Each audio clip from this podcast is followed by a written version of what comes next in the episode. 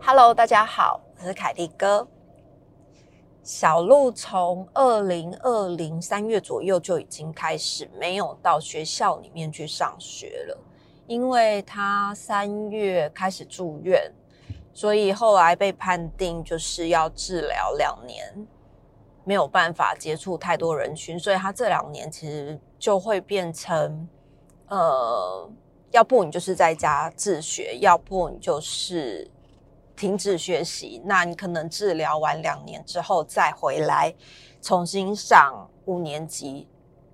那当时候其实我跟小鹿讨论过，他自己也不想要，就是过两年之后再回来上五年级，那势必就是要非常的辛苦，他必须要一边治疗，然后一边把学业的成绩，就是学业的进度啦衔接上。那那时候我就找了，因为除了学校的老师之外，学校老师其实每一个礼拜都会提供他一支影片，让他可以知道就是学校现在的进度。那老师其实都是用私下的时间在做录影，他们就是都是用手机，然后可能就是拍这周的重点，那一边录影一边讲。我觉得老师也真的是非常的尽心尽力这样子。那你知道，其实因为老师非常的帮忙嘛，小鹿现在在学校的成绩大概就是用交作业这件事情来做一个评评分。老师录的那个影片啊，其实说真的，老师很用心。但是你知道，看影片其实对于一个孩子来讲，互动少了。你要他真的看影片在学习的话，我觉得。专注力大概五分钟左右吧。你真的是，如果像连成人像我好了，我可能也是真的大不了十分钟，我可能就会受不了，或者是快转这样。更何况是小孩，他其实还是需要人家跟他互动。那那时候，嗯，小鹿决定就是他要努力，然后不要中断课业的时候，我就帮他找了几个。朋友，因为其实一开始我是找我周遭的朋友，我以前在出版社工作嘛。那出版社其实我周围的朋友都非常的优秀，我真的是里面超不优秀的。他们每一个人都是脑子很好，然后都有专精这样子，不是专长啊，不能说专精，就是比如说像是呃，对于一些小学，不能说小学，就是对于一些教学的事情是非常的有。热衷跟有一点成绩的，所以那个时候我帮他找了第一位老师是，呃，数学老师。因为小鹿的数学成绩其实一直都还蛮不好的，因为他有一些逻辑，你知道数学这种东西真的是逻辑一落掉，一搞不懂，你后面。全部通通都没有办法跟上，跟英文一样啊！因为我小时候就是数学不好，英文不好，国语勉勉强强，然后二五也是什么都不好，只会画画这样。那小鹿数学 不好，好像也还蛮理所当然的，我不晓得。后来那时候，其实他开始确定，就是三月十一号确诊不能去上学的时候，我隔天我就立刻跟我的数学。数学系的朋友联系，我真的很感谢，就是那时候在出版社的时候，和大家维持一个良好的关系。所以，所以当你需要帮忙的时候，我觉得这些朋友他们听到小鹿的状况，就会义无反顾的跳出来。那我这个数学系的朋友，我觉得他很优秀。他很优秀的原因，是因为他大概就是嗯。一直我认识他非常非常的早，我一进出版社，他他也在出版社，大概是二十一岁、二十二岁左右的的年纪。哎，那想想起来，我现在已经认识他二十年了。哎，天哪，怎么立刻就是已经默默的也有很多二十年以上的朋友？以前我都觉得这是一件很不可思议的事情，没想到就是现在默默的。自己身边有非常多结交二十年以上的朋友。那我这个朋友呢，他其实我在认识他的时候，大概二十一、二十二岁，他他比我大一岁啦。那时候我们都是年轻人嘛。他在我们出版社里面是在数学领域吗？应该是吧。在数学领域。那那时候我只觉得这个这个男生很不错，就是他他是一个我觉得还蛮贴心的男生。那一开始认识他的时候，因为他其实，在数学领域，他就是非常的有兴趣跟有热忱，而且他那时候，呃，我们认识大概，我后来大概是九年之后离开出版社，他比我早离开，我记得他应该是比我早离开吧，不太记得了。就是 那时候我们两个其实都在出版社待非常久。那我这位朋友呢？从我一开始认识他的时候，他就是非常的想要考老师，他每 年都在想要考老师这件事情，每年都在做准备。那我另外认识另外一位数学系的，就是也是在出版社认识另外一位数学系的男生。诶，是数学系吗？不是，我忘了他是什么系，好像哲学系吧。哲学系另外一位哲学系的男生，然后这个男生呢，也是致力于。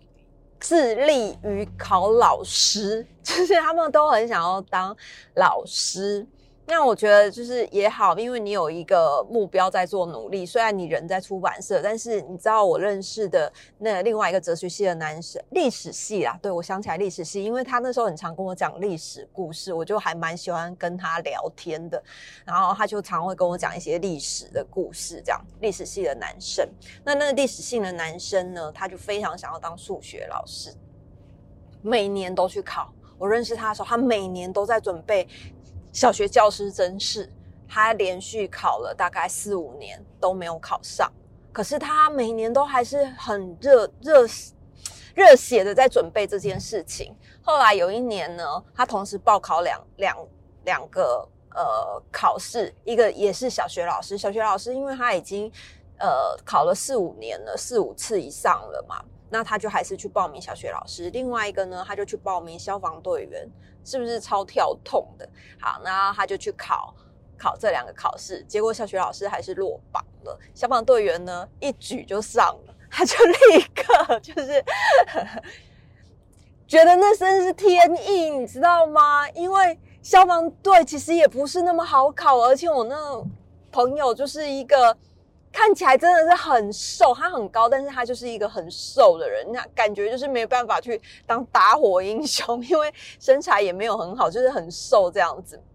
你怎么想，你都不会想到他会去当消防队，但是他去报考，然后立刻就中消防队，然后小学老师还是落榜，他就脆心嘛，他就想说，好吧，算了算了，那我那我去当消防队好了。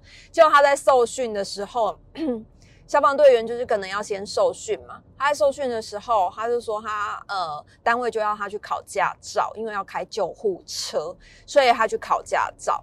我那时候印象非常深刻，是他去考驾照完的，刚拿到驾照那一天，因为你可能早上去考试，中午就可以拿到驾照了嘛，下午就去开救护车。他说他好紧张，好紧张，因为。救护车要开很快，然后大你在鸣笛的时候，后面又有紧急的状况，他可能是生病的人，可能是伤患等等的，然后后面有其他的弟兄就是在帮忙急救，他就是负责开救护车人。他说他好紧张，因为第一次开车上路，你的鸣笛一直在响，后面有人在急救，所有的车子都让你，可是你还是不敢开非常快。那时候我就觉得真的太有趣了。后来他呃分发到单位之后，他就到被分发到嘉义去了。叫嘉义的那个，就是我觉得，因为我是在云林跟我阿公阿妈一起长大的嘛，被养被 在云林被养大的，所以我知道大概知道，就是乡下其实你真的要要什么失火什么的，其实案件不是那么多，因为其实呃在南部的。那些生活习惯，其实我觉得，嗯，要要引起火烛这件事情，其实几率会小一点点。那事实也是啊，我的朋友就说，因为他到嘉义去当消防队员，大概他他到当到现在应该也十来年了啦。他刚去的那几年啊，他就跟我讲说，他的单位啊，永远接报的啊，就是接受民众报案的，都是什么家里有蛇啊。家里有什么东西闯进来啊，死老鼠啊，需要去帮忙这样子。他就说，其实真的没有去救过火，但是就会有很多这样子的民众报案。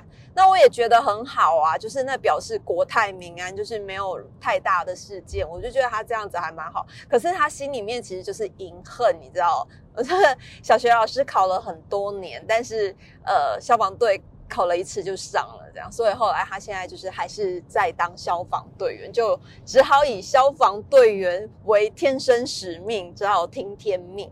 那讲回来，就是我另外一个数学系的朋友，但数学系的这个朋友，他也是每年都在考老师。我认识他以来，他每年都在准备教师考试，好奇怪哦！就我周围的人怎么都这么优秀啊？就是都会当的，都是以当老师为志愿这样。那我的这个数学系的朋友呢，后来就是小鹿确诊没有办法哦。先说一下，我这个数学系的朋友呢，他后来还是没有考上正式教师，不是他实力不好，我觉得他已经是我认识呃非常非常会教书的老师。他真的非常会教书。那他在那个一整个就是考试的时间，他就是一直没有办法考上正式教师。我不知道，就可能考试运很不好。可是他很会教，他就常常当约聘的教师。那他在当约聘教师的时候呢，你知道，我觉得很夸张，因为他也在明星学校当约聘老师。他的专长就是数学，他这个人就是数学系，然后。他会对于就是非常多的数学的问题，他不会用。假设说，因为他教小鹿好了，那小鹿的小鹿的程度对他来讲就是太简单，因为他只教国中以上的数学，他觉得那个比较有挑战，把一个孩子从不会教到会，他觉得那比较有挑战。小鹿算是让他破例，就是教呃小学的数学。你知道有一些逻辑。观念呐，他其实是会帮小鹿去用国中或是高中，或是他们其他数学系日后可能更更艰难的那种逻辑，然后再教小鹿。那这样教回来的时候，其实小学的数学就会变成很简单，因为有的时候你可能就会觉得呃不懂。你那个关卡怎么都过不去，就像我小学在学数学一样，表面积，然后什么体积呢？我永远都不会算，因为我就会觉得天哪，干嘛要算这种东西？我以后也用不到。事实证明，我之后也是用不到啊。可是，在小学你就是必须要学这种啊。那 那我觉得我的这个朋友就是还蛮好的，他就是会用一些融会贯通的逻辑，然后来教小鹿数学。好，那我这个朋友呢，他其实就是。在在授课的时候，我觉得他是一个非常有趣的数学老师。我常常在想，就是如果我在求学的阶段遇到这样子的数学老师，或许我会数学今天会非常的好，或者是我对数学会更有兴趣。因为我的这个朋友啊，他曾经被学校的家长检举，因为他可能就是在明星学校的又是资优班的班级里面在带。那他教数学呢，是真的很棒，你知道吗？他是非常，我都说他是被综艺谐星耽误的数学老师。他真的很有趣，你跟他上课，你会，我连在旁边哦，小鹿在医院上课哦，有时候医生来会以为他在看那个搞笑剧，因为他上数学课会笑嘻嘻的。医生就会说：“哈，他很少看到小朋友在上数学课，这怎么这么就是你知道，一般人就是会很害怕数学课这样，他就觉得那是一个比较闷的课程，是笑嘻嘻笑全场的。哎，那我这个朋友之前在呃那个自由班当数学老师的时候呢，他其实应该是要被约聘的，但是后来他那个学期教完之后被解聘，被解聘的原因是因为其实家长就去控诉，就说。老师上课都在讲笑话，那我觉得我我我我的朋友就很冤呐。我的朋友就跟我讲说，你知道吗？他带的班级啊，数学成绩都是全校前三名的，就连他接手的时候是很糟糕的分数，他都可以把他拉拔上来。为什么？他他说家长投诉他上课都在讲笑话，一一堂课四十分钟嘛。他说：“小孩的专专注力大概就是在前二十分钟，或者是小孩的专注力只有二十分钟到二十五分钟。假设说他讲足四十分钟的数学课，小孩大概睡了四十分钟，但是他的方法是讲了二十分钟的笑话，但是小孩也足足听了二十分钟的数学。那你觉得哪一个的吸收程度比较好？可是你知道，有些家长他其实是不能接受。老师在课堂上面过度的幽默，或者是你可能四十分钟讲了二十分钟的笑话，事实可能不是这样啊。但是他的比喻是比喻这样给我听，就是家长就是不能不能接受他在四十分钟的课里面有二十分钟都是在讲笑话。但是他就说反过来想，其实另外二十分钟孩子吸收的更多。你可能搞不好，我四十分钟都在讲数学，你四十分钟都在睡觉，你一句都没有听进去。但是我二十分钟讲笑话，我提振你的精神之后，你另外二十分钟是不是专注力也很足够？因为他就是把整个呃笑话融入在数学里面，我觉得是一个很有趣的老师啊。那我也一直很鼓励他做线上教学，他说他不要，他喜欢就是面对面。小鹿真的是他破例。下来教小学，又是破例视讯上课的的学生，我就会觉得哎，真的很感激，你知道吗？他每次跟小鹿上课的时候，小鹿都是哈哈大笑。他四十分钟的课哦，他会穿插穿插非常多的笑话在里面。小鹿每次跟他上完课都是眉开眼笑。完全就是眉开眼笑啊啊！我我印象里面，他因为他每每一次每一回合，他其实都会带很多笑话，我都觉得我这个朋友真的是天生的笑话冠军。他要准备很多笑话，否则你真的每天上课，你每天要花二十分钟讲笑话，很困难呢，超级快。而且他是会自嘲的人，我觉得是很了不起的一个数学老师啦。那我记得他跟小鹿讲非常。非常好笑的一件事，他每常跟小鹿讲笑话，然后他跟小鹿讲最好笑的一件事情，他说每每一本数学数学课本里面都会有一个疯狂的游泳池管理员，他会一边放水一边漏水。我想说，对耶，你们有想过吗？就是。真的很常有这种题目出现啊，然后他说还会有那种疯狂的公车司机，就是常常乘客上上下下，这一站上了多少人，下一站下了多少人？请问车上还有多少人？对耶，你们有想过吗？我真的觉得 每一本数学课本里面都有一个疯狂的游泳池管理员，这件事真的太好笑了。因为小鹿之前有一题题目啊，我真的不会算，我真的他。你知道我那天呢看那个 YouTube 啊，学学他那一题数学啊，我连我都搞不清楚，因为啊，他那一题数学的题目是呃一个游泳池里面，然后呃你放满水可能要花几个小时这样，可是你另外有两条在漏水的那个孔洞，然后一个小时漏多少？请问多多久游泳池的水会平衡？这样子就是会是满的。多难呐！管理员为什么不塞起来？好了，对啊，他其实是考逻辑、考考公式什么的，但是就是会有个疯狂的管理员。我觉得这个比喻真的是太有趣，也太写实了。那还有另外一个，就是呃，他其实会用非常多的比较成熟的逻辑来教小鹿小学的数学，所以其实很明显，小鹿的数学，他其实小鹿的数学真的很差，他到现在他其实也没有变得非常非常的好，因为他一个礼拜才上两堂数学课嘛。我的朋友他其实平常就是在学校里面教书，他也没有太多的时间可以天天帮他上课，所以小鹿一个礼拜就只上两堂数学课，然后这。两堂数学课，一次四十分钟这样子。小鹿很期待跟他上课，非常期待。我从来没有看过他这么爱上数学课，热爱上数学课。我想说，如果我数学老师是这么幽默，我可能也会还蛮喜欢上课。那我这朋友就是有点怀才不遇啊。他明明是可以，他明明就是一个非常棒的数学老师啊。他有讲到一个点，他就说，其实很多小学的数学老师，他是不是？数学系的那，因为他本身是数学系，又加上对数学非常喜欢有研究，所以他可以把其小学的这个观念建立的很好，把孩子的成绩、数学的成绩拉起来，是因为他融会贯通。就是他用了其他的比喻，然后去教小孩算法。那我觉得台湾的嗯考试成绩对于尤其是对于数学这一块啊，我觉得的确是应该要好好的思考评分的标准。原因是因为其实你数学就是在考一个逻辑。那你知道很多孩子在写写公式的时候，在算的时候，它其实你可以看得出来，它的逻辑是对的，它的方向是对的，但有可能最后一个步骤答案加减错误了，或最后一个式子加减错误，这一题就全部全错。那你这样子不是击溃了小孩的信心吗？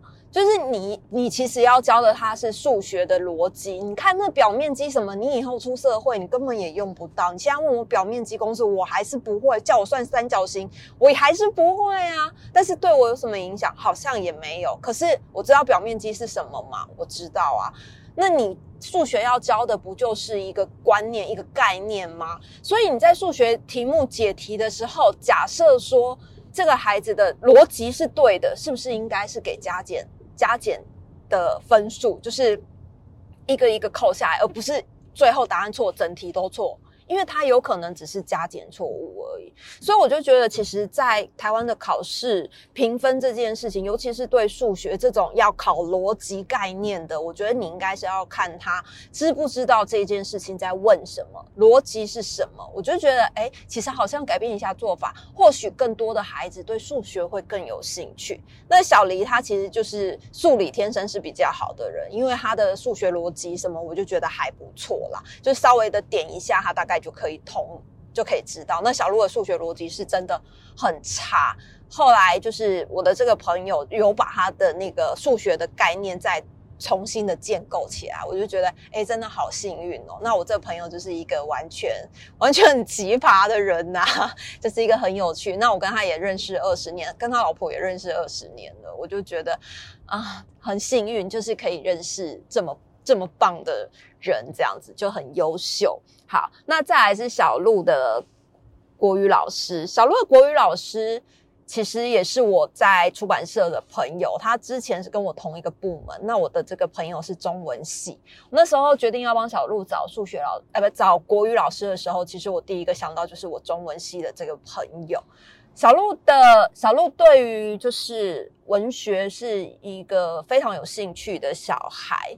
他们学校以前在上课的时候，其实就是课本是为辅的，那他们会有很多的课外的读物是选读，像是是比较难的。像他们二年级的时候，其实就是读一个日本翻译的长篇故事，然后是比较难一点点的。那课本其实就是认识生字字词，然后跟一些修辞吗？嗯。就是课本其实是辅助，但是他们主要是有文学课这样可以做讨论。那我那时候其实第一个想到就是我这个中文系的朋友。那我这中文系的朋友其实平常也在上班，他更猛，他就是假日才帮小鹿上课。小鹿一个礼拜也只上两堂国语课，两堂。那他他在就是这一整个呃。假日的时候，他有可能，比如说临时要去出差或者是什么，他就没有办法帮小鹿上课。那小鹿也很喜欢跟这个朋友上课，就我的这个中文系的朋友，他也很喜欢跟这个朋友上课。为什么呢？因为他其实呃那时候在确定他可以帮小鹿上国语课的时候，他有问我说，因为小鹿的课外阅读的书籍非常的多，也非常的。广，所以他问我说：“小鹿应该不会只想要上课本里面的，因为你知道，其实课本真的是一个很无聊的的东西，除非你有一些古词啊，或者是什么，你是需要去背诵、去了解。但是其实有一些课文，你你真的不需要花时间去背，你可能把那些背的时间拿去。”就是阅读其他更广的书，或许我觉得对小鹿来讲嘛，因为对其他孩子我不晓得，但是对我自己的孩子来讲，我觉得我宁可他把这个背诵课文的时间拿去，就是。看更多的书籍。那那个时候，我的朋友在跟我讨论说，小鹿的那个整个学习的状况，他想要怎么样子的学习方式？是要全部都照课本来呢，还是他是想要做文学的讨论，或者是比如说我们现在明明是在上呃国语课好了，那他可能会收集其他更多相关的书或是作者。来推荐小鹿，所以你知道他们上课会变成有一个默默契，一个礼拜两堂嘛，有的时候是写国语学习单，因为学习单是小鹿必须要交回去学校让老师改成绩的。这个变成是一个呃小鹿交作业很重要的依据，所以还是必须要写。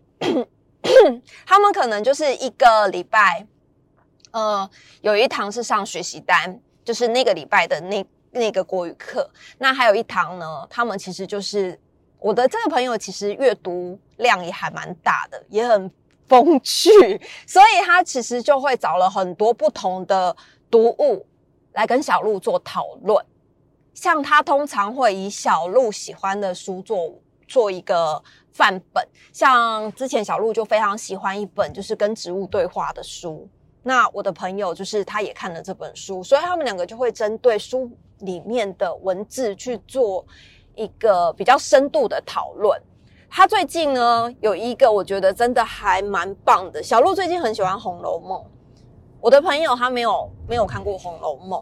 可是我觉得他很很会引导小鹿，他很会引导小鹿，是因为是因为我的这个朋友，他的工作其实不是老师，他也没有教学过。小鹿应该算是他的第一个学生。我当初会找他，纯粹是因为我觉得他有能力可以做引导跟讨论的这件事情。你知道，你真的读再再多的。阅读再多的东西，然后你没有去做一个讨论，或者是更深入的呃想其他的那个方向的话，其实也是没有办法做融会贯通。所以我那时候请这个朋友帮小鹿上国语课，有一部分也是因为这样的原因，就是我需要被引导，就是小鹿是被引导的。那最近他们就上到了一课，是小六。小六上学期的课文有一课是什么？访问说孙翠凤嘛，就是歌仔戏，歌仔戏孙翠凤。那刚好他们就上到那个访问孙翠凤这件事。那你知道课文里面的访问，他就会写，比如说呃问，然后什么什么什么，然后翠凤答，或者孙孙老师答，就这样，你知道问答。问答，因为你你在写那种，就有一点像我们在写写问答题这样，问什么什么什么，然后翠孙翠凤回答什么什么什么这样子。那这一整课其实大概就是这样子，就是问答篇。但是它明明会是一个很有趣的课文，但是因为课文写起来就是这样啊，就很无趣啊。呃，我会知道这件事，其实是因为我的朋友他录了一段音档。给我就是他跟小鹿上这一段课的音档，这段就是在讲孙翠凤嘛，所以他就呃设计了一个访纲，他就跟小鹿说：“哎，这一课其实是记者或者是作者在访问孙翠凤。那呃，因为课文你也看得懂嘛，学习单也写了，那我们今天呢，就是来也做一个访谈这样子。那其实访谈对小鹿来说，我之前就有跟他讲过。”我们最近可能常常比较上广播节目，或是有记者访谈，因为书刚发嘛。那我们比较常上一些节目的访谈，小鹿常常就是讲一句话就结束了，一句话就句点啊。我有提醒他，就是因为我们在问问题的时候，其实会希望你可以多回答一些。那你有很多的事情其实是问的人不知道的，他可能只是设定一个问题，所以你必须要把前因后果。讲成一个段落的句段落，不是一个句子，因为你一个句子就结束了，对方也会很难接，很难想你有其他的问题可以再延伸问你，那这一整个访谈就会听起来就会太无趣。可是如果对方抛出一个问题，你是讲一个段落，有一个前因后果，他可能会从这前因后果里面再去衍生不同的问题，那这样这个访谈才会是精彩的。刚好这一刻就是访问孙翠凤嘛，所以我的朋友他就设计了一个访访题，然后就他就跟小鹿就是在做访谈。后来我有听到那一段音档，我觉得这段音档非常的有趣，因为我的朋友他就会开始引导小鹿。各个不同的问题面，包括他最喜欢的《红楼梦》，这个呢，我们就留到下一集再放给大家听。因为我觉得，呃，从这一整个过程里面，其实你会发现小鹿有很多被引导出来，比较平常不会跟别人讲的话。而且，其实你知道，因为他真的就是太喜欢《红楼梦》这件事情，他就。很难找到周围有人可以跟他很深入聊的。他一直一天到晚跟我讲说，他想跟蒋勋聊聊天。我想说，蒋勋这么大牌的人，我是要去哪里找他来跟他聊聊天呐？就是真的很困难呐。所以就是是 周围的人要找到势均力敌可以跟小鹿聊《红楼梦》的，我觉得能需努力，我会。我会尽力找这样子。好，那小鹿的音档呢？我们就是等下一集再放给大家听，再跟大家分享。今天就先这样喽，下次见，拜拜。